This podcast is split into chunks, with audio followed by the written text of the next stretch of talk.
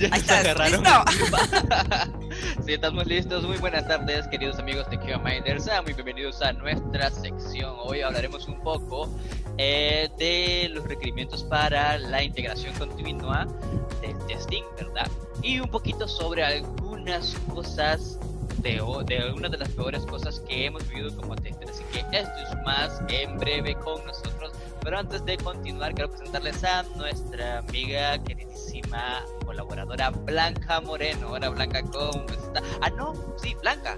Blanca sí, sí, sí, sí, soy yo, yo, yo soy Blanca, sí. Perdón, es que ahorita ando como con muchas cosas y se me, se me petó el cerebro. Los dejo con Blanca Moreno. Bien, gracias Fernando. Pues bienvenidos a todos a un miércoles de QA Minders y hoy vamos a hablar, como dijo Fernando, del testing continuo en las empresas. ¿Cuáles son esos retos que tenemos para lograrlo? Pero bueno, antes eh, nos acompaña Alex Castro y Dafne Castro. ¿Son primos? Oigan, a todo esto. Yo ah, creí que Dafne y yo éramos las primas. Sí, exacto. Alex, pues, ¿tienes algo que decirme? ¿Podemos hablar después de esta sesión? ¿Quién es tu papá? sobre la historia familiar, digo, solo para despejar dudas. Bueno, los miércoles con los Castro. Ah. Muy bien, Alex, bienvenido. ¿Cómo estás? ¿No te oímos? ¿Estás en mute? Alex, estás en mute. Alex, tú puedes, ¿sí? Quedó impactado con la idea de que pudiera ser yo su pariente. Dijo, no. Oye, vamos a... Ahí, ahí, ¿ya me escuchan? Ahí estás, ahí estás, sí. Eso, eso. Ya, listo. Ok, genial, genial. Bueno, yo pienso algo que quieren y me gustaría que lo respondas, Alex. ¿Qué es, ¿Qué es para ti el testing continuo? O sea, para darle claridad a la audiencia.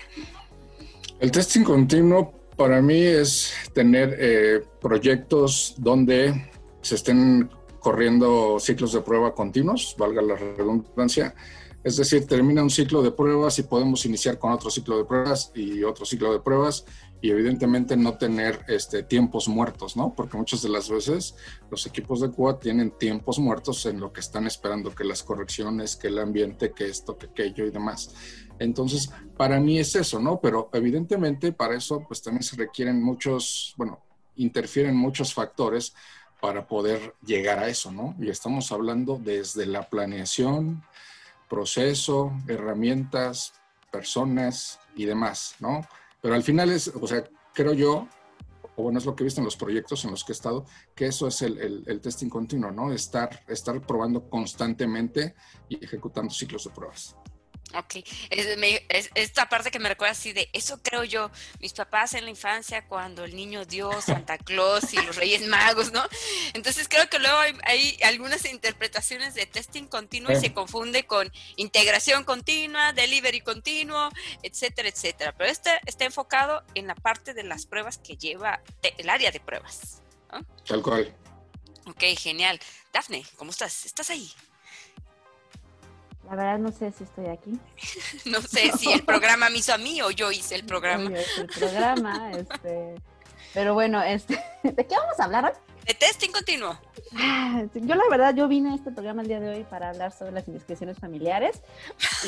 Ándale. ¿no? bloquear, bloquear, bloquear. Voy a empezar con la primera. ¡Feliz cumpleaños, Blanquita!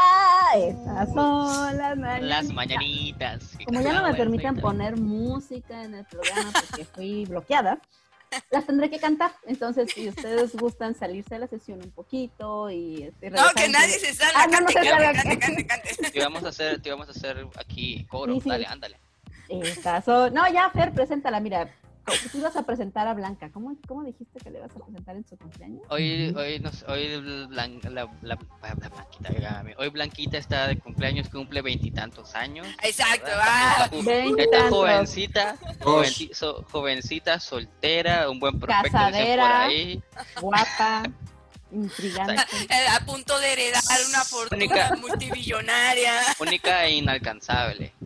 Única e inalcanzable, exactamente. Entonces, ya sabe, si usted tiene interés, mande mensaje a los coronarios. Claro, ¿cómo manden, manden su prueba, manden su prueba de testing para ver si usted es digno.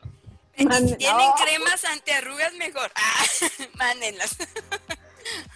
Sí, pero ahora yo vine por este tipo de discusiones al programa y para que hablemos entonces de testing continuo, de todas estas estos retos que nos vemos en los proyectos y las nuevas metodologías que estamos afrontando y de cómo tenemos que trabajar con cortos tiempos, con este, empresas que no tienen eh, procesos bien definidos y que hay que estar ahí este, enfocando la calidad y diciendo, mira, en serio, hay que probar, dame, dame tiempo de probar, ¿no? Y ahora, por si no lo han visto, se nos acaba de unir Gabriel Chávez. Bienvenido, Gabriel, preséntate. Quítale el mute. Hola, buenas tardes. Soy Gabriel Chávez, a sus órdenes. Este, pues yo me desempeño en una empresa como líder de pruebas. Le pedí la oportunidad a Blanca que me agregara, porque se me hace un tema muy interesante ver este, el avance, los estatus, que es un día a día de estar peleando con los testers, y que luego maquillan ciertas cosas.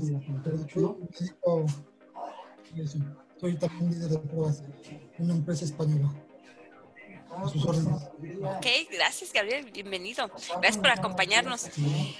Y pues bueno, yo les yo quiero comenzar hablando un poco de lo que he llevado de continuous testing y yo creo que algunas empresas todavía no no se ven en procesos tan maduros, llamémoslo así, porque incluso apenas están integrando un área de QA, ¿no? Más, con trabajo le están diciendo al, al PM, no dejes que entreguen ese proyecto sin que alguien lo verifique antes de entregar, ¿no? O sea, ni siquiera hay alguien que pruebe formalmente, ni siquiera hay un tester. Pero bueno, las empresas que sí quieren llegar más lejos, quieren durar más de dos años, no quieren deudarse, no quieren recibir demandas. Dicen, oye, y si organizamos las pruebas y nos aseguramos que todo el tiempo se esté probando. Muy bien. Pues bueno, yo en mi experiencia en lo que he tenido de, de, pues más que si yo tenga buenas intenciones, porque yo creo que todos como, como profesionistas queremos hacerlo bien, no necesariamente donde caemos a trabajar se están estas, estas partes en el proceso. Este, sin embargo, cuando ya vamos hacia ese paso, hay una serie de retos que, bueno, todo lo que vamos a hablar hoy también está basado en uno de los reportes que se le llaman el, reporte del estado del testing continuo que elaboró la empresa de Capgemini. Cada año realiza uno similar, o sea, de otros temas. Esta vez fue testing continuo. y pues bueno, Daphne, no sé si nos puedes compartir la lámina para comenzar a, a discutir con los compañeros.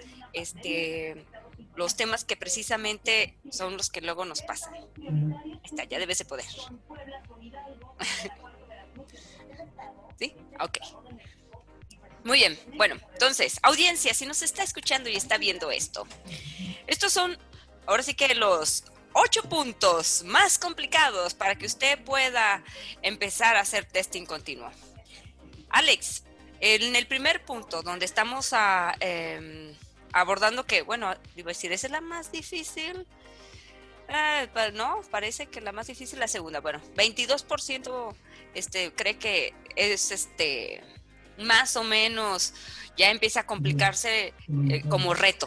22, 21, 20% cree que es extremadamente difícil. ¿Tú qué piensas del primer punto? Pues es que sí es complicado. Digo, porque al final estar haciendo este, pruebas de performance a las apps o a los sistemas, pues evidentemente ahí es otro nivel de conocimiento, ¿no? Una cosa es que seas el tester manual, otra el automatizado y otro el de performance, ¿no? Y también implica mucho el hecho de, saber qué es lo que quieres probar a nivel de performance, qué es lo que quieres medir, ¿no? ¿Qué métricas como tal? Eh, es identificar este, cuáles son los flujos que se tardan más, o qué es lo que está pasando para saber qué, qué, este, qué probar y obviamente tener definida una línea base y obviamente tenemos, que, tenemos también que definir hasta dónde queremos llegar.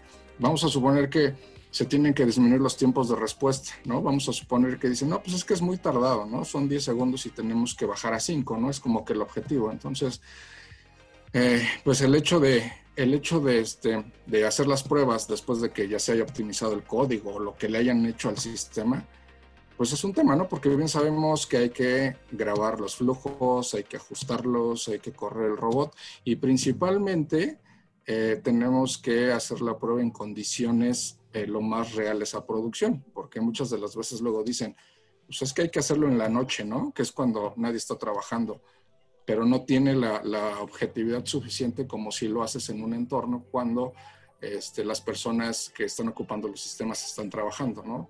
Porque Mm. obviamente así estás tratando de, eh, de- de simular este, las cargas o los tiempos reales en, en un ambiente, en un ambiente operativo, ¿no? Entonces, pues sí, sí es complicado. Tú, tú, tú de todos los proyectos que dijeras, del 100% de los proyectos en los que has estado, a, a ¿cuántos de ellos incluso están ma- manteniendo de forma continua el performance? Que digas, sí llegamos hasta ese punto.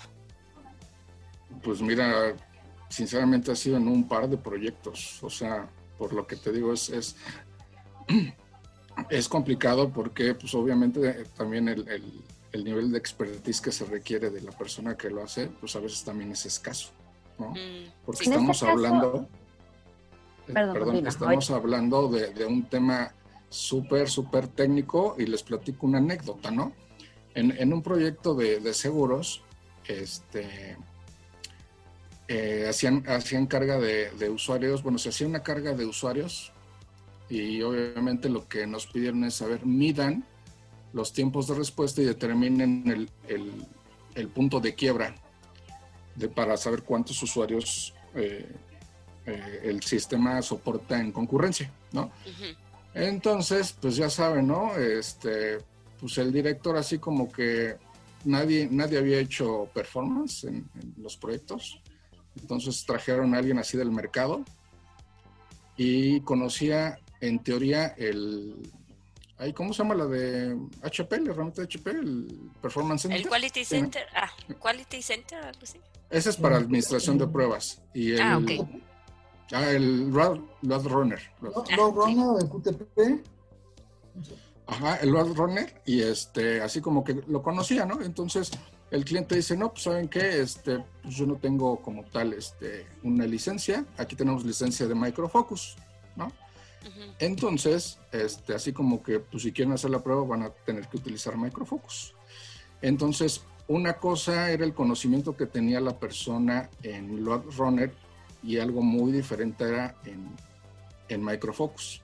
El punto es de que jamás en los, tuvimos como dos meses para, para hacer los robots, o sea, en ese tiempo no pudo, este, pues, no, no pudo hacer las grabaciones de, de- de los flujos porque no, no había reconocimiento de ciertos objetos, derivado del cómo estaba construido el sistema. Entonces, al final, pues ni siquiera se pudo hacer la prueba y pues ya sabrán lo que pasó. Salimos por la puerta de atrás, así, literal, ¿no? Por eso les digo que sí es todo un show. Ok, Pero en entonces este este caso, Ajá, del. ¿quién, ¿quién debería de hacer como todo ese análisis? O sea, desde, desde dónde parte todo ese análisis, que, que no necesariamente lo tiene que hacer el tester, o más bien no lo tiene que hacer el tester, sino quién, quién define toda esa parte como para decir qué se va a- qué cobertura se va a tener. Ah, ok.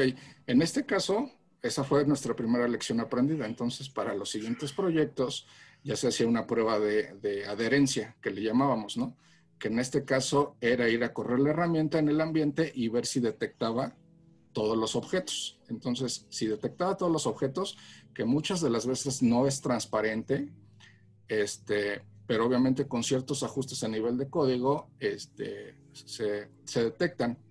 Entonces, a partir de ahí, si, si la herramienta era compatible, pues obviamente ya este, se, se seguía con el proyecto, ¿no? Entonces, después de eso, se tenía una junta con el usuario final o con los que estaban reportando la necesidad para saber qué es lo que estaban reportando, ¿no? Ah, que los tiempos de respuesta, que el sistema se cae con mil usuarios, que es muy tardado, que esto y aquello.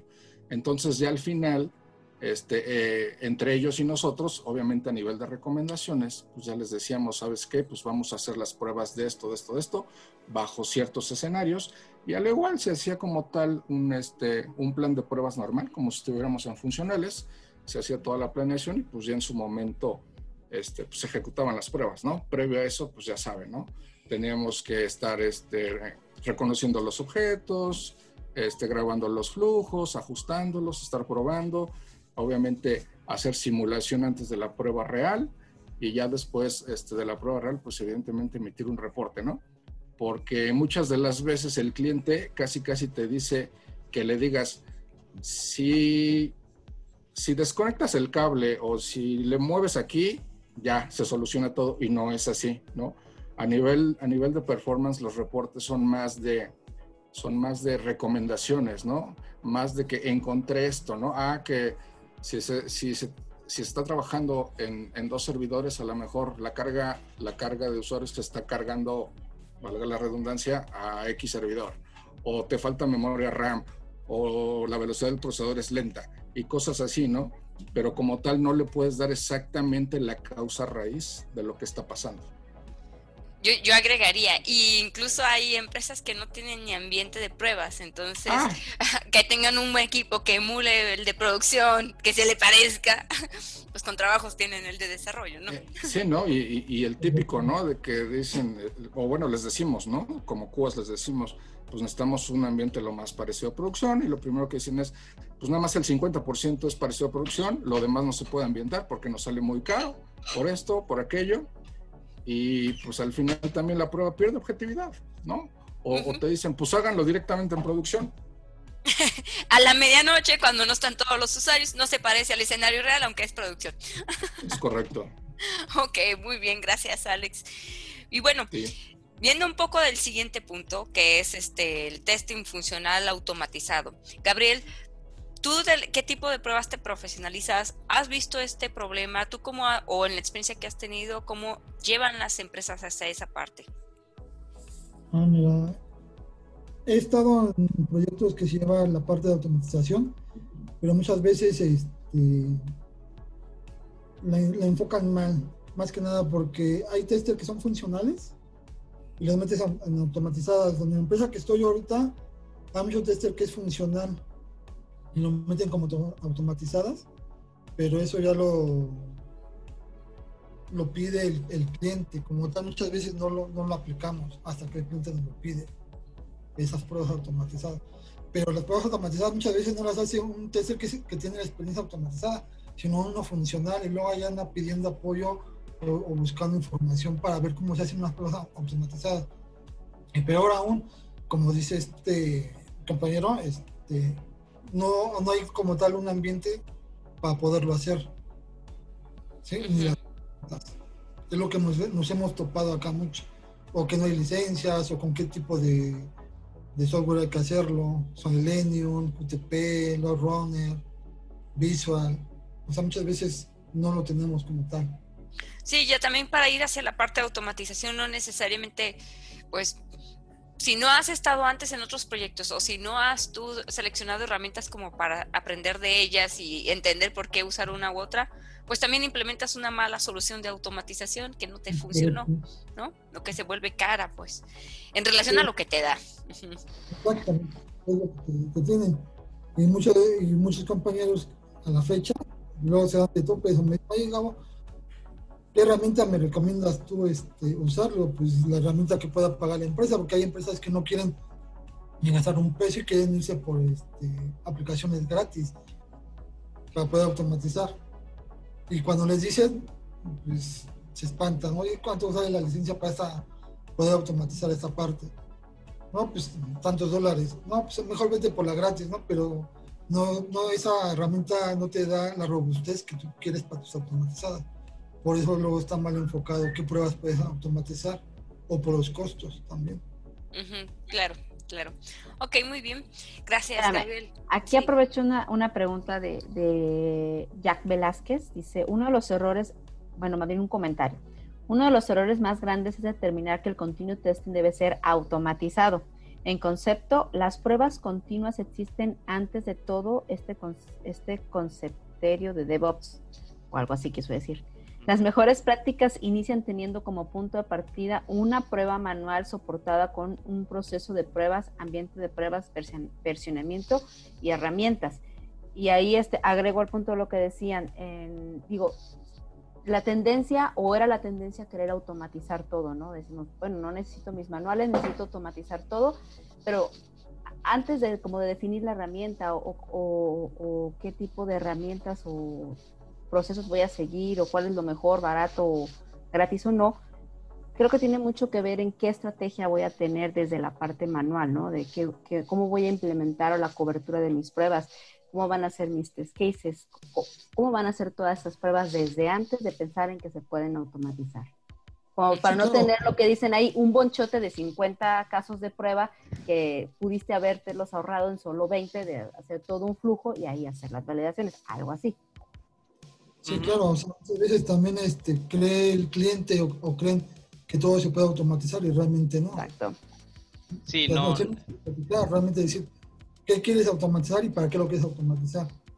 Y si te conviene automatizarlo, sí, pues mejor eh, lo automatizas no, no, no tiene valor automatizar esa parte.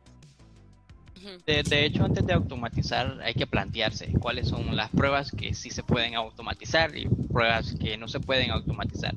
De hecho, en nuestro, en el, en el, en el aquí haciendo un pequeño comercial, eh, en el Hanson Testing, vamos a hablar un poquito sobre qué podemos automatizar y qué no. Pero en fin. Eh... los comerciales de Fer. Muy bien. Este, eh, es, en el comentario, no sé si escuché muy bien, pero no sé si, pero creo que decía algo así como que cuando se habla de integración continua no es automatizar. Pues bueno, uh, no estoy muy seguro de eso. Eh, yo estoy de acuerdo que antes de automatizar sí tenemos que tomarnos el tiempo porque la fase de diseño empieza cuando hacemos las cosas manuales, porque uh, creo que sí, siempre va a haber un proceso manual para, para conocer el sistema, el flujo de trabajo y diseñar bien la prueba para luego poder eh, automatizarla ya con, ya con tu experiencia pues de, código haciendo script, ¿no? Pero a la hora que hacemos esta integración continua, creo que el concepto se basa en eso. Es la ingeniería de software para integrar automáticamente proyectos que se van a trabajar a menudo eh, de manera recursiva para así poder detectar los fallos con anterioridad. Obviamente es un, cuando se habla de un ciclo, de un bucle, que es lo que realmente es el corazón de una integración continua, estamos automatizando. No solo automatizamos una suite de case, sino que estamos automatizando todo un ciclo de vida, un proceso en el cual estamos este, tratando eh, todo un proyecto completo. Así que pues este eh, quería mencionar esto porque no sé si me confundí un poquito cuando decían de que eh, la integración no era precisamente automatizar, pero eh, en lo que a mí respecta, cuando ya llegamos a la integración continua, sí ya estamos entrando a un proceso de automatización. Bueno, es que más... en lo personal. a, lo mejor más bien el, el, test, bueno, el testing continuo sí te lleva a que puedes en, el, en, el, en un punto, cubriendo todos los todos los demás procesos este, que vamos a ir mencionando también, este, pues ya es posible automatizar y es una automatización que también agrega valor. ¿No? Porque lo que vemos es que anteriormente, que lo que ocurre anterior a llegar a automatizar está la parte de eso, pues, ¿no? De uno, no necesariamente estás teniendo cobertura de pruebas relevantes, ya sea por la fase en la que estás, por el presupuesto que tienes o porque cuentes con los servidores que, que bueno, los ambientes que corresponden a tus pruebas, este, que tus casos sean significativos para el negocio también, porque al final consumen un recurso, ¿no? Eh, eh, estén, sean manuales, sean automatizados, consumen el tiempo de alguien este, o de algo y eso es se traduce en, costo, ¿no? Exactamente. Acá le preguntan a Fernando, si no tuvieras herramientas, ¿es posible hacer testing continuo? No tuviéramos herramientas posible hacer testing continuo. Supongo que cuando se refieren a herramientas, creo yo que es la herramienta diseñada para la integración continua, Jenkins, TeamCity y todo eso. Ah, pues creo que sí.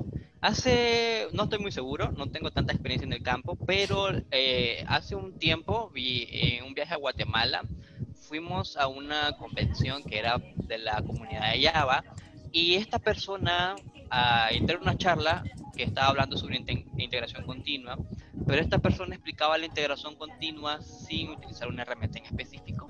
Eh, lo que él hacía era juntar todos los elementos que él necesitaba, que eran los repositorios, la suite de test case que él iba a utilizar, su ambiente de prueba y, y su Docker, ¿verdad? Su Docker de, y pues otros elementos más. Y él juntó todos estos elementos con un script que hacía la llamada a los diferentes a, los diferentes procesos. Entonces, pues tenía una función que así llamaba su repositorio. Esta función luego era lanzada para, para, para la apertura de su Docker. Su Docker contenía su, su, entorno de prueba y dentro de su Docker estaban este, todas las bases de datos que él necesitaba. Eh, y pues él estaba haciendo él estaba ejecutando un ciclo de integración continua que él había hecho como que de una manera eh, desde cero.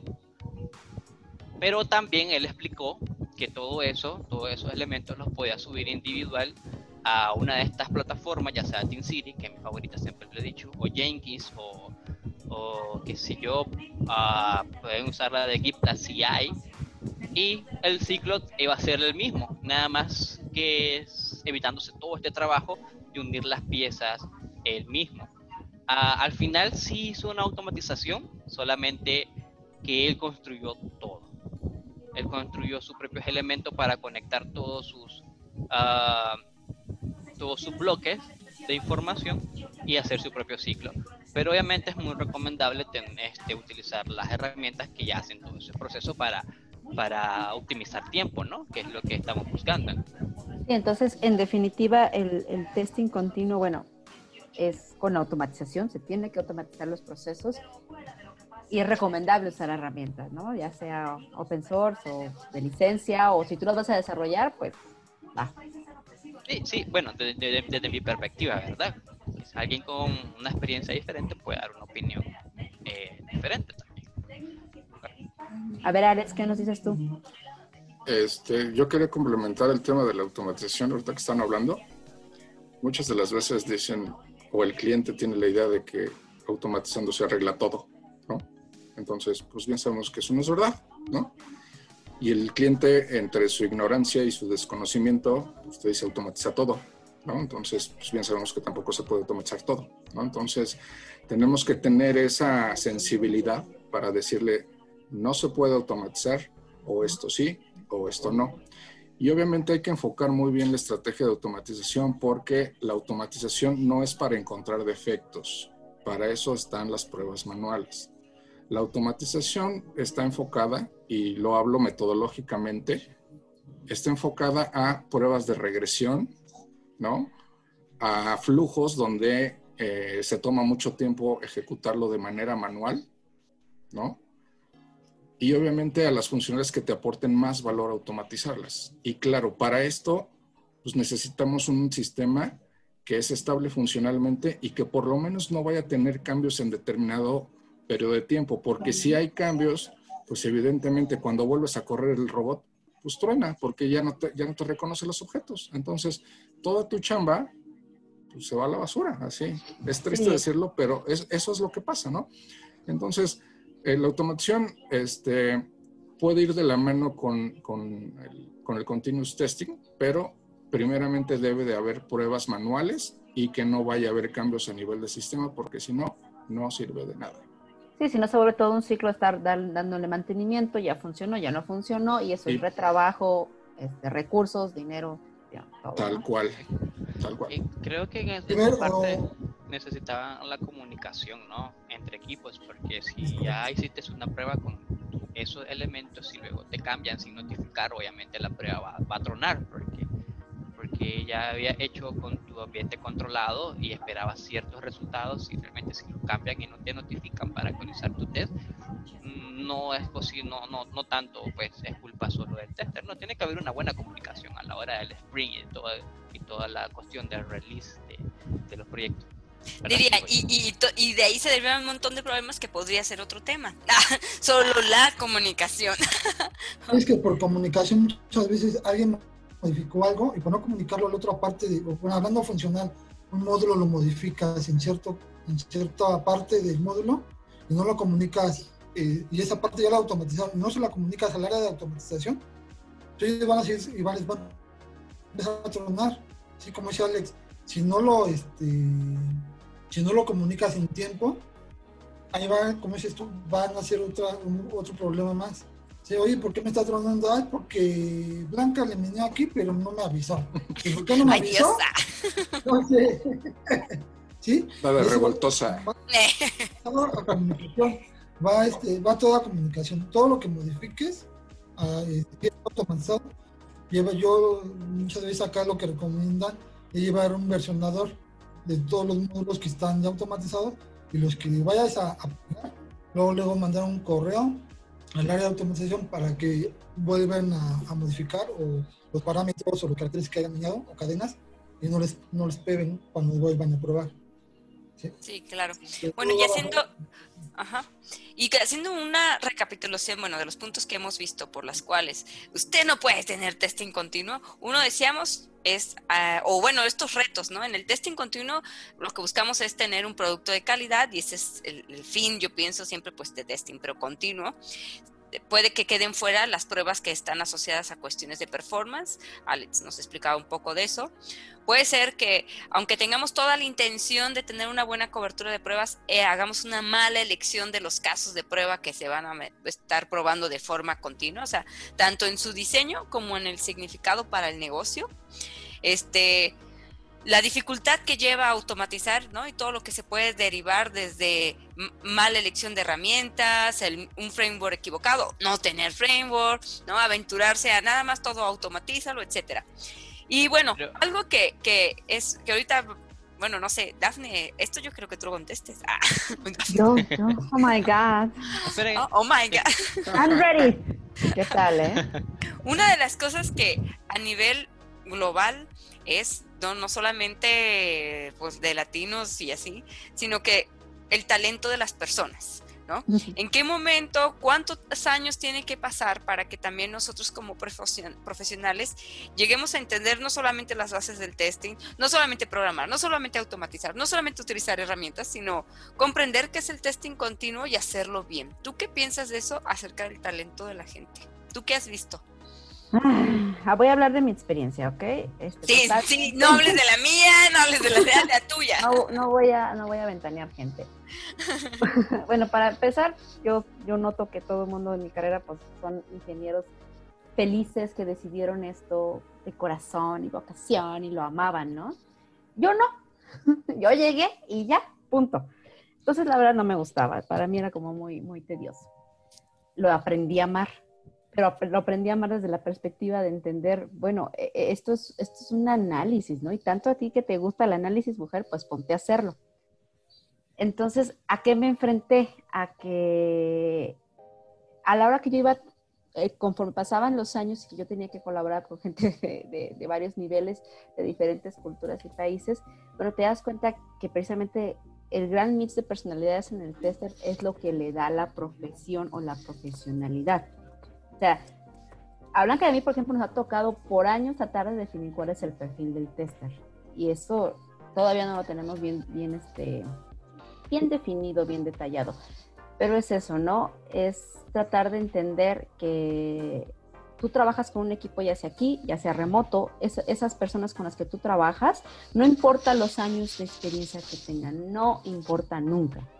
Lo que importa es que tú debes entender cómo esa persona recibe la información y cómo te da la información. Ahí está el secreto, no hay más. Si tú aprendes a entender esa parte, tú ya vas avanzando y tú ya no, ya no vas a tener problemas con esa persona y ya no vas a tener problemas dentro del equipo. Así de simple. Digo, yo agregaría, ¿no? Que no importa si eres junior, middle, senior, la cosa que hagas la tienes que hacer bien, ¿ok? Eso no es justificable. No, déjate de que la hagan bien tener la capacidad de decir, la cagué, déjame ir a solucionarlo. Pues sí, también. no importa los años de experiencia, insisto, me ha tocado gente de más de 15 años de experiencia que tú dices, oye, güey, esto está mal, neta. No, yo no, tú lo hiciste mal. Y ahí tardas horas discutiendo. Y tú Pero es eso, ¿no? A veces lo entienden mal y lo hacen de otra manera que no es. Ándale. Pero es eso, no, aprendemos como esa parte de la comunicación de poder este, saber cómo la otra persona recibe la información, realmente que sí la entienda y cómo tú la recibes y cómo esa persona te la manda. Entendiendo esos flujos y las diferentes personalidades, créeme, todo, todo fluye más bonito y en armonía acá en Zen. ¿Y tú, Alex, que has formado equipos? ¿Crees que, ¿Crees que lo que dice Daphne ah, pueda funcionar? ¿Crees que es diferente tener un equipo? Ok, ya debo de dejar las drogas, va. También de todas maneras déjalas. este, fíjense que sí, tiene que ver mucho la personalidad de las personas, ¿no? Entonces, este, pues cuando me ha tocado reclutar y formar el equipo, la verdad es que sí me fijo mucho en la personalidad, los intereses, ¿no? la actitud que traen los chicos y obviamente empiezo a analizar si pueden, si pueden estar conviviendo, si pueden llevar el día a día, ¿no? Porque pues imagínense si, si meten a alguien que tiene una personalidad muy fuerte y que es muy imperativo, muy mandonzón y siente que es el, super líder cuando pues apenas es el becario, pues ya se imaginarán, va, a empezar a chocar con todos, ¿no? Entonces, sí tiene que ver mucho el tema de la personalidad. Creo que para estos temas de del CUA, pues tiene también que ver mucho el interés, las ganas. O sea, yo siempre les digo, no me importa si no sabes, ¿no? O sea, aquí nada más demuéstrame ganas, demuéstrame actitud y todo lo demás yo te lo enseño. Obviamente, pues que sean egresados de las carreras de sistemas o afines, ¿no? Si me traes un químico, un arquitecto, pues ahí sí pues está muy, muy complicado, ¿no? Digo, tampoco creo que sería imposible, pero tiene que ver mucho la actitud de la persona, ¿no? Y hasta dónde quiere llegar. Yo, yo siempre les digo, o sea, después de que, de que se van del equipo, porque yo más o menos en promedio se van después de un año, de que estamos entrenando y estudiando y demás, más o menos se van este, en, en un año, ya buscan otro proyecto y ya yo les digo, órale, ya, váyanse a, a, medir al mercado, este, van a pedir tanta lana y órale, ¿no? Entonces... Y mi comisión. no, no, no, para nada. Mi comisión, mi, comisión es un gracias. Exacto.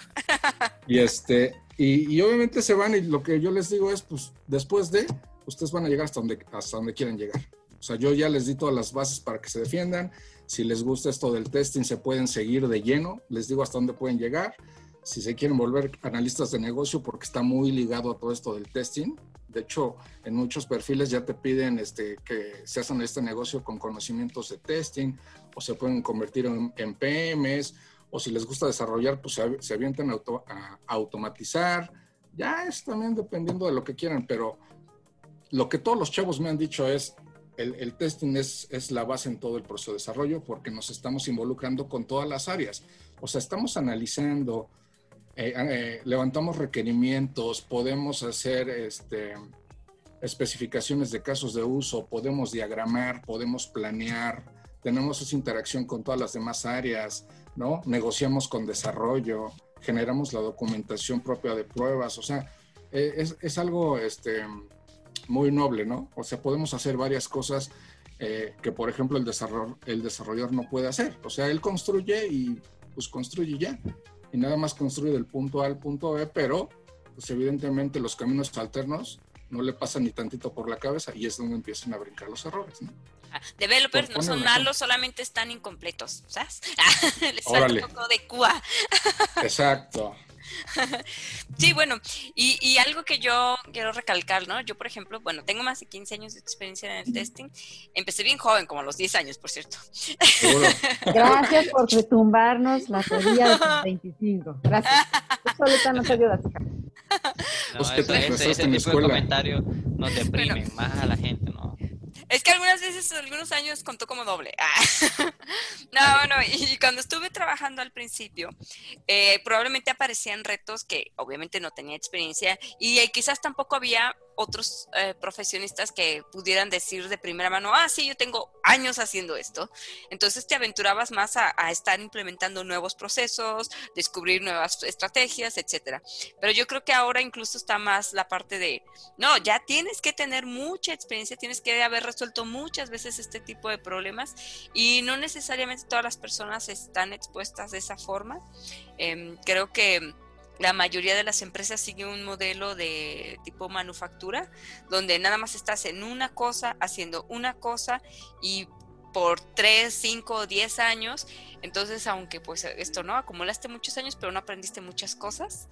Y aunque quieres tener la visión de un testing continuo, pues no, a lo mejor como dices, no queda por actitud, no queda por ganas, pero no lo sabes. Y se dificulta que también te puedan contratar.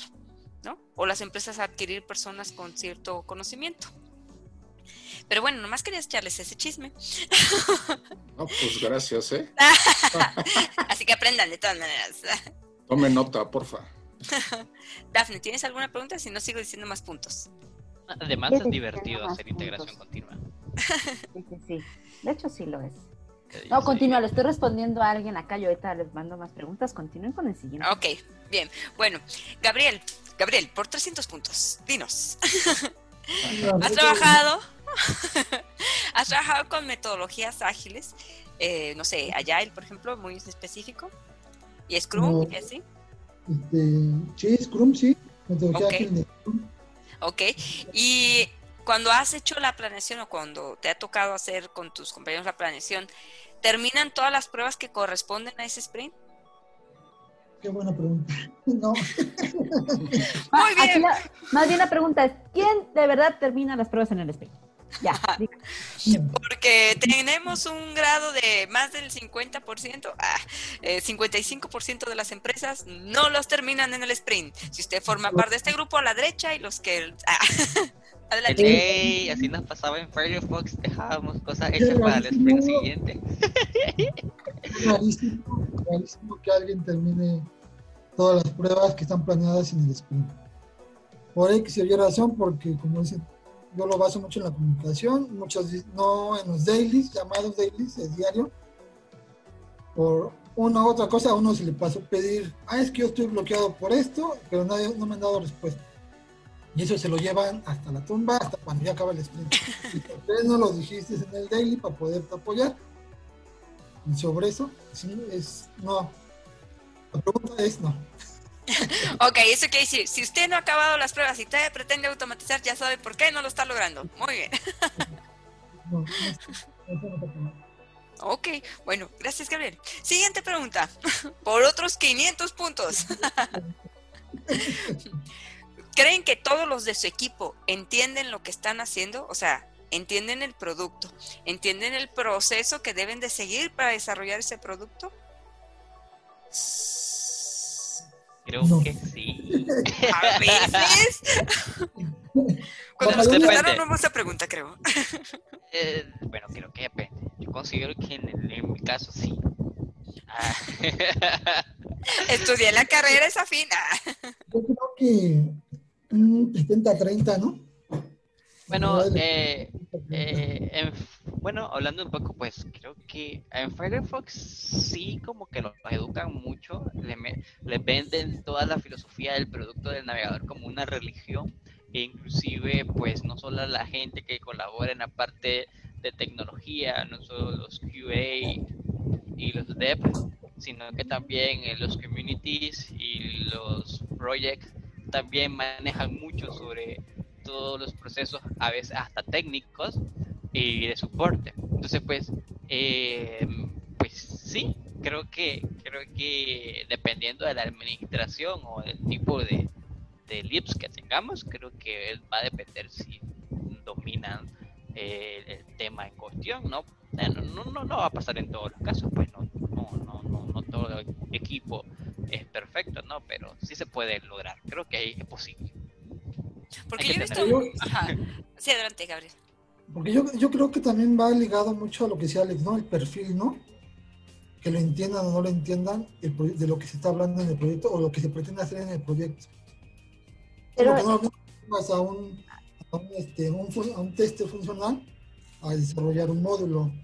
Pero fíjate, ahí está. vamos a echar tierra. Ah, voy a decir nombres.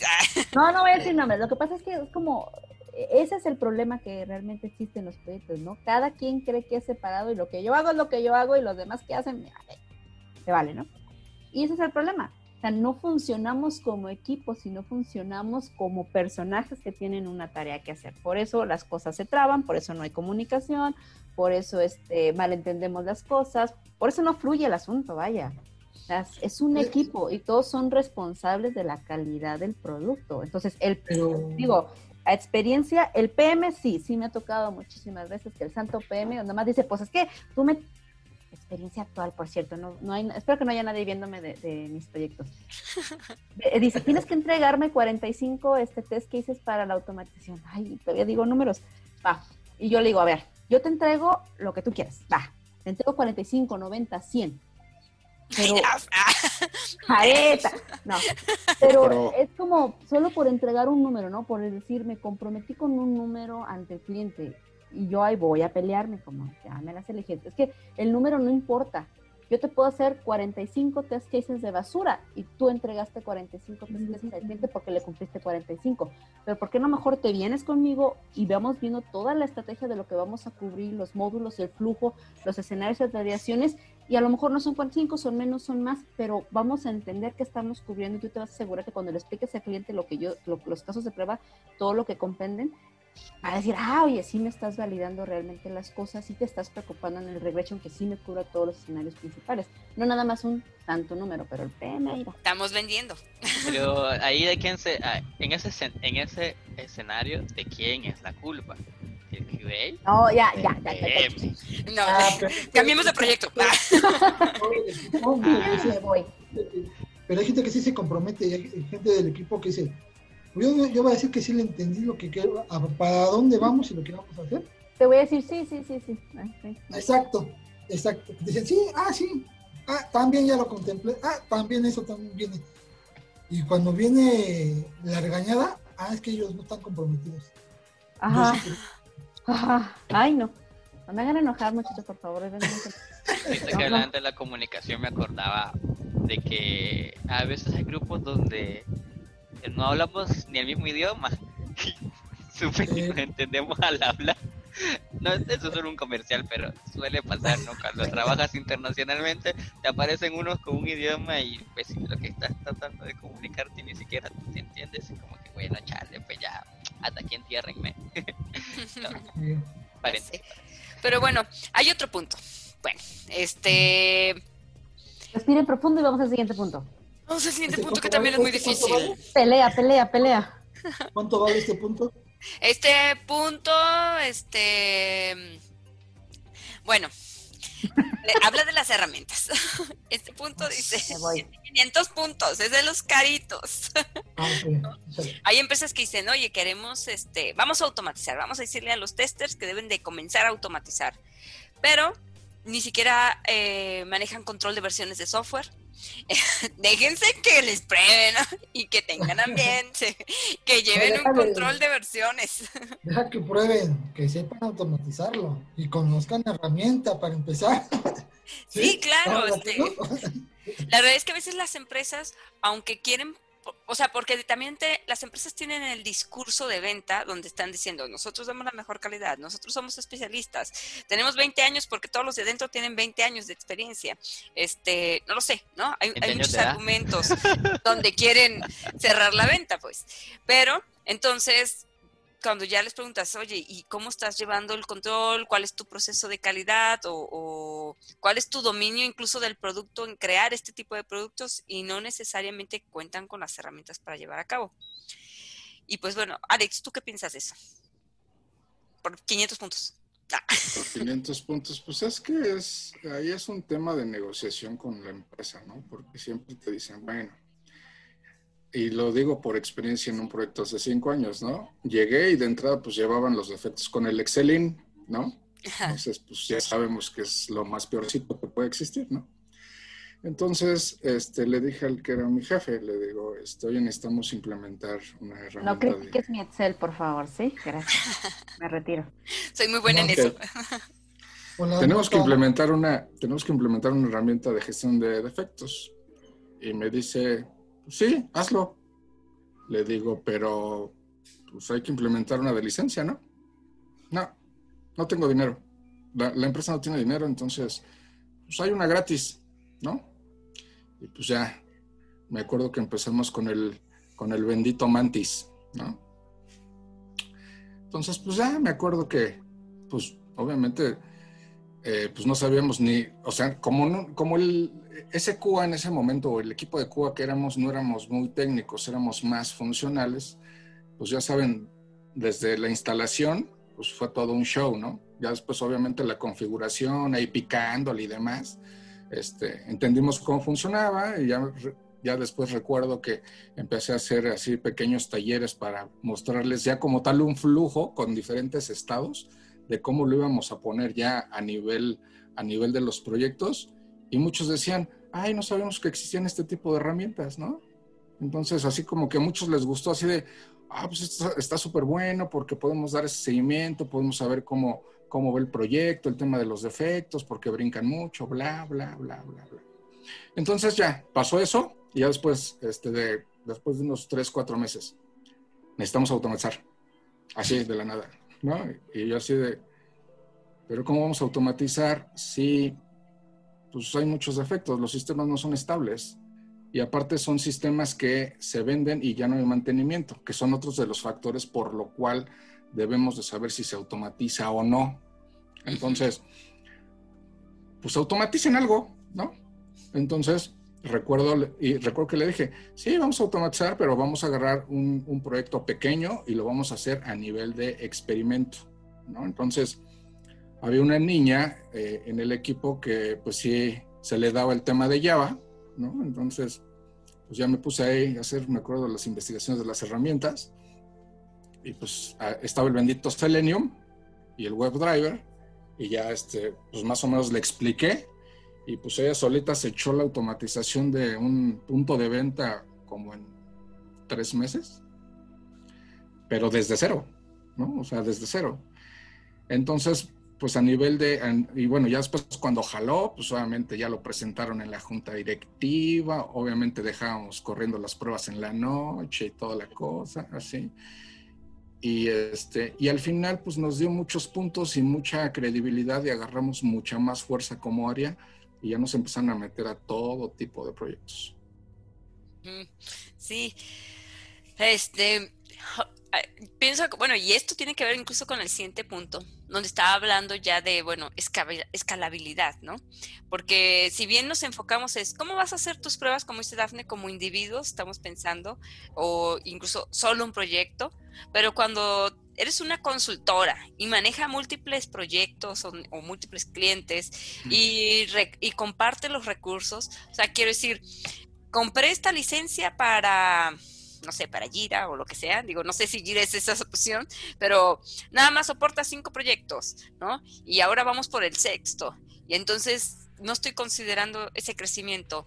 O tengo un servidor dedicado para todos mis proyectos. Ah, esta es una historia. Ah, una vez un cliente. Ah, este. Sin nombres, por favor. Sí, sí, sí, sin nombres. Bueno, resulta que ellos con trabajos hacían muy bien las pruebas y, la verdad que con trabajos. Y entonces un día un cliente dijo eh, en específico necesitaba em, más información de forma tal que el servidor donde estaban almacenando ese contenido del sitio se, se volvió más robusto, se consumió más memoria, trono a otros proyectos, a otros clientes. El suyo de todas maneras no alcanzó el performance que tenía y realmente, bueno, eh, digamos que este punto de me voy a ahorrar un, un dinero en una parte o tengo un presupuesto, ¿no? Más que ahorrarme, tengo un presupuesto, pues también tiene uno que estar viendo esta parte de que los, si vas a tener más proyectos o si puedes gestionar, eh, eh, a lo mejor son proyectos que conviven y puedes utilizar incluso el framework también para integrar otros proyectos. Entonces, la experiencia dice que aunque a veces visualizamos para el proyecto en el que estamos, no nos preparamos para crecer. ¿No? Pensamos siempre, vamos pensando como al tope, como eh, voy a hacer una lista de canciones de mis cinco canciones favoritas, pero un día me van a gustar 200 y no estoy pensando en eso, porque estoy viviendo al día, al hoy, a lo que hago hoy, ¿no? Yo no sé si mañana me muero. Entonces muchos de esa forma trabajan con los proyectos. Entonces, Dafne, no sé si puedas compartirnos otra vez la, la el listado para que lo, vea la audiencia y, comparta con nosotros también sus experiencias. Voy, voy, voy. Voy, voy, Donde de forma, ah, bueno, en la plantilla vamos a ver ocho puntos, este, que como decíamos, van desde eh, qué tipos de pruebas estás haciendo, qué significa, si se puede automatizar, si, cuentas con los recursos, o sea, las personas con las habilidades adecuadas, si el tiempo que les das les ajusta para realizar su trabajo, si les explicaste de qué se trata el proyecto y por eso lo están logrando hacer, hacer bien, si tus herramientas en realidad están cumpliendo la función de lograr hacer un testing continuo. Y bueno, y además puedes contar con los ambientes y con las herramientas necesarias para el momento adecuado, porque si Tú tienes a tu especialista de tester para que te encuentre defectos. Pero si lo último que está haciendo es eso, porque está viendo cómo arreglar el script que no funciona, si está viendo cómo configurar la herramienta que no le alcanza para lo que necesita, si se está peleando por pedir un ambiente de pruebas que no le proporcionaste desde el inicio de la definición del proyecto, si está metido en cualquier otro embrollo resolviéndolo y no sacándote defectos, pues en realidad el recurso que tú necesitas es otro, es uno que gestione e-, ese tipo de cosas que a lo mejor, no sé, puede ser como un DevOps, puede ser el PM, puede ser el Scrum Master, no lo sé, pero no le estás dejando hacer las pruebas que tú requieres para que tu producto alcance calidad. ¿Qué piensan ustedes? ¿Qué piensas tú, Fernando, de todos estos puntos? ¿Los has visto ah. convivir todos juntos? Ah, sí. Eh, sí, los he visto convivir. De hecho, me, me pasó y, pero no como una mala experiencia, la verdad. Creo que sí me ayudó a crecer. Eh, este, sí, eh, creo que tal vez no soy el único que ha pasado por eso, pero sí, a veces toca así como que tú te preparas tu propio ambiente de prueba, eh, pero tú tienes ya todos los casos y obviamente no, no podemos ir a, a, analizar los casos o diseñar los casos de prueba sin antes levantar todo tu ambiente de prueba y conlleva tiempo, ¿no? Conlleva tiempo eh, prepararte un Docker donde vas a meter todas las cosas que necesitan ese Docker. Eh, lleva tiempo a configurar la herramienta si en caso hay una, alguna herramienta que vas a utilizar y o aprender todo eso contemplar el aprendizaje que te conlleva aprender una nueva herramienta me pasó con Catalog que inclusive eh, este es una ahorita que recuerdo, esta es una, una historia de terror que me llamaron la, la, la, atención un poquito porque me dice, órale, ya te has tardado mucho en, en eso y, cuánto tiempo más vas a seguir aprendiendo. Y yo como que, ay, me descubrieron, espérense, ahí le voy. sí, no, porque había algunas cosas que no dominaba, pero sí me ayudó luego. Pero sí, pasó un largo tiempo donde tuvieron que invertir en que aprendiera, configurara, montara y tuviera todos los recursos disponibles y hasta de último empezar a hacer lo que realmente necesitábamos hacer, que era hacer el análisis, tener la matriz completa, después de tener la matriz, empezar a volar eh, los casos automatizados para tener ya el archivito y luego pues meterlo en algún eh, GitLab CI o, o, en algún City. Pero, pero sí, lo mejor y es lo que luego empezamos a hacer es, ok, aquí ya tenemos, pero creo ya con la experiencia ganada de lo que se necesitaba previamente, ya había un historial de cosas, eh, luego ya teníamos así como que, ok, eh, esto es lo que nos pasó antes, como nos pasó eso anteriormente cuando empezamos, ahora ya estamos listos. Y pues ya me encontré que cuando teníamos otro proyecto ya teníamos todo preparado, ya configurado, listos con las herramientas y ya empezábamos a trabajar de una sola vez. Y pues sí, no, claro, claro que pasa. sí, y bueno, incluso si ustedes pueden observar en la gráfica que tenemos, o sea, por supongamos esto es lo que mencionan las empresas, ¿no? Lograr todos estos puntos, resolver estos puntos son extremadamente retador y los que dicen, no, esto para nada fue retador, fue muy fácil llevarlo a cabo. O sea, incluso el valor más alto, ¿no? Está llegando a los a los 46, al 46%, 45%. Quiere decir que el 45% de las empresas sí están más maduros en sus procesos, sí comienzan a realizar estas actividades y las resuelven, pero el otro 55% no le alcanza, pues ya sea porque, como decimos, o recursos, o presupuesto, o tiempo. O procesos. O procesos, correcto, correcto. Pues bueno, ya vamos cerrando. Alex, algo con lo que tú quieras cerrar, invitar a la audiencia. Pues la verdad es que para implementar todas estas actividades, todo empieza desde la empresa, ¿no? Entonces estamos hablando de que si no hay una cultura como tal en el proyecto o el cliente, pues difícilmente vas a llegar a todo esto, ¿no? ¿Por qué? Porque al final pues es, es, es vender, es crear necesidad de hacer actividades de CUA, de tener un proceso, de tener herramientas, de tener ambientes, estrategias, recursos, etcétera, etcétera, ¿no? Entonces, difícilmente si en un proyecto no hay esa figura que esté empujando a que estas cosas sucedan, pues la verdad es que no se van a, no, no se van a lograr, ¿no?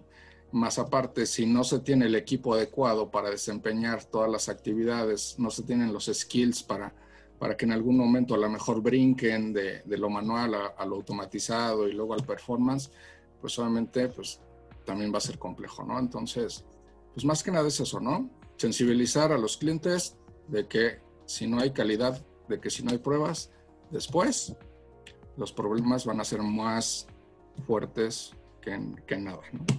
Básicamente.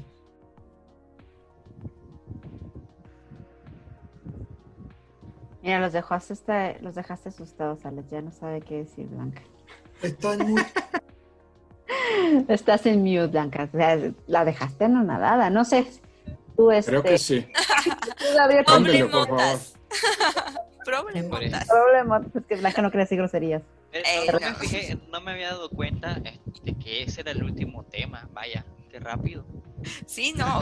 siempre se nos va bien rápido. Cuando es chisme, esto es rapidísimo. Gabriel, última para que tú quieras cerrar, compartir con la audiencia qué deberían de hacer para poder lograr testing continuo. Pues mira, como decía Alex, es lo mismo realmente, me quitó varias palabras de idea. Si no se tiene esas, esas herramientas, presupuestos y los skills correctos, no vamos a llegar a buen, a buen fin. Siempre nos vamos a topar con esto. Ok, estudie, gente. Estudie, que no se venda por lo que no es. También engañen a sus empleadores. Porque muchas veces decimos, wow, soy lo máximo, soy un dios. Y ya estando ahí, el proyecto se viene abajo. Muy bien, muy bien. Gracias, Gabriel. ¿Tú, Fernando? bueno, creo que sí es una gran estrategia aprender un poquito sobre automatización. Yo estoy muy claro y soy fiel defensor de que el testing manual va de la mano con la automatización, porque si, sin los procesos adecuados para, para diseñar, y obviamente el diseño eh, es el que ven hacer un buen test case, lo hacemos manualmente. Sin el proceso de análisis no podemos tener ese siguiente paso de automatización. Y pues aprender sobre, sobre integración continua eh, ayuda mucho para poder tener ese ciclo adecuado de, detección de errores de manera eh, aún en, el tiempo adecuado, ¿no? Este, estaba teniendo así como que un pequeño loop en la cabeza sobre será posible este, hacer integración continua manualmente, pero ¿En herramientas? ajá, porque porque dónde, dónde qué archivo vamos a, a tocar, qué cosa vamos a plasmar para hacer una integración continua manual pero bueno, creo que tal vez es un tema para, para, para luego. Eh, sí, es muy importante, creo que no les va a quitar nada, más bien les va a, aportar más si aprendemos un poquito sobre, sobre este tipo de herramientas, técnicas y estrategias, ¿no? Como QA. Ok, muy bien. Pues bueno, yo por último, también para cerrar, eh, ah, bueno, Dafne, ¿tú quieres cerrar? No, tú eh, quieres. No, preguntas, ¿hay preguntas del público? ¿Todo bien? ¿Algo que hayan dicho? Todo bien, todo, bueno, no es una pregunta, es solo una opinión. Este, ¿Cómo determinas si es bueno automatizar o no? Ahora un cliente te llama y tiene toda la lana del mundo, pero después de tu análisis no es conveniente automatizar. Aún así se lo vendes, aún así lo automatizas y le dices, pues bueno, págame. ¿A, dónde los está llevando la ambición? Eh, yo digo que lo pidan con aguacate y automaticen agua. no, la verdad es que sí hay empresas que venden, ¿no? De todas maneras, ese tipo de situaciones. Pero si, eres un, un tester o una persona honesta, pues decirle la verdad. No, lo necesitas. Exactamente. O sea, eso hablaría mucho mejor de ti como persona. como, profesionista. Pobre, pero habla bien de ti. No, profesionista responsable. No, sí, aquí nosotros tenemos éticas y valores. Exactamente, exactamente. no, pero... Lo correcto es, si le sabes que no te conviene automatizar, no lo necesitas realmente. Pero, pero, pero igual, creo que pero sí una se, puede, se, puede, se puede presentar el escenario. Creo que sí, el mundo es amplio para este tipo de escenario, pero eh, no sé ustedes, ¿verdad? Pero eh, siempre, en todos los casos, siempre hay cosas que sí se pueden automatizar y otras que no. Como que hay como que un cierto porcentaje, ¿no? De que sí y no. Eh, Yo creo que sí. Nunca me he encontrado con algo que totalmente no se pueda automatizar. Creo que es mentira encontrarse algo que, que diga que totalmente no se puede automatizar. Más de una cosa se puede automatizar con el análisis previo, ¿no? Yo al menos creo que sí, ¿no? Creo que sería mentira decir, no, no, no, esto es imposible automatizar, va manual. Sí, además, además, para que alguien te diga, tenga presupuestos porque tiene identificado también a qué problema quiere que le resuelvan, ¿no? No, no necesariamente de, estoy quemando dinero. Ah, y tú, automatiza algo, no lo necesito. Voy a, lavar dinero y quiero este, lavarlo en un proyecto de automatización, Pues está, pues bueno, pues muchas gracias Alex, muchas gracias Gabriel, Fernando, Dafne y por último para cerrar pues los comerciales y esto es eh, informarles de Hanson Testing que vamos a estar del 9 al 12, Dafne por ahí no sé si tengas la liga que, que puedan ver las personas. Ay, ahorita se las voy a compartir en el chat. ah, muy bien. Pues bueno, ya tenemos la agenda completa, la vamos a estar publicando y también los talleres, pero en la página eh, donde se puede adquirir la entrada, que es Eventbrite, es sin costo, bueno, es o la donación que quieran, desde un peso, si su corazón les late más, si son, no sé, mil dólares, está bien. Ah, bienvenidos, la comunidad se los va a agradecer. Es para un proyecto de automatización. Un experimento. un experimento. Vamos a, ver, vamos a ver si sirve. no, la verdad es que todo lo recabado es precisamente para que nosotros logremos seguir haciendo este tipo de eventos, este tipo de contenido.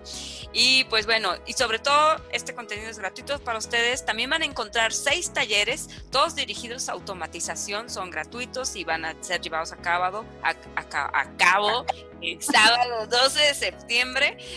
algunos duran dos, tres, cuatro horas. Hay automatización de Cucumber con C Sharp. Hay este. ¿Cuál? Ah, eh, pruebas en tu en con test café. Este, tenemos también eh, uno de automatización y la configuración con Travis, hay otro que está orientado a inteligencia artificial y van a ver un poco con eh, Python, este y bueno, hay varios. Necesitan entrar a la página, Dafne les está compartiendo la liga para que se puedan ahí. Este, inscribir y a participar. Y bueno, los talleres son de cupo limitado para que se anoten pronto. Se apuren porque si no, no entran. exacto. Bueno, chicos, muchas gracias, gracias a la audiencia y nos vemos el siguiente miércoles. Que estén muy bien. Hasta la próxima. Nos vemos. Bye. a todos. Buenas noches. Bye bye.